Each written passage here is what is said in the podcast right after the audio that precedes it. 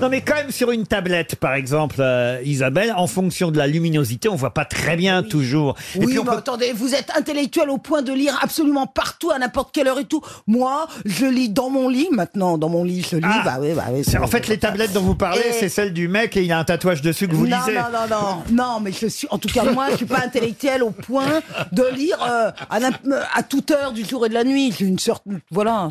Et même, je vais vous dire, l'éclairage, il est rarement bien au lit. Et enfin, alors moi, en ce qui me concerne, Ouais, hein. Bon, ouais. je suis nul en éclairage, vous allez me dire. hein.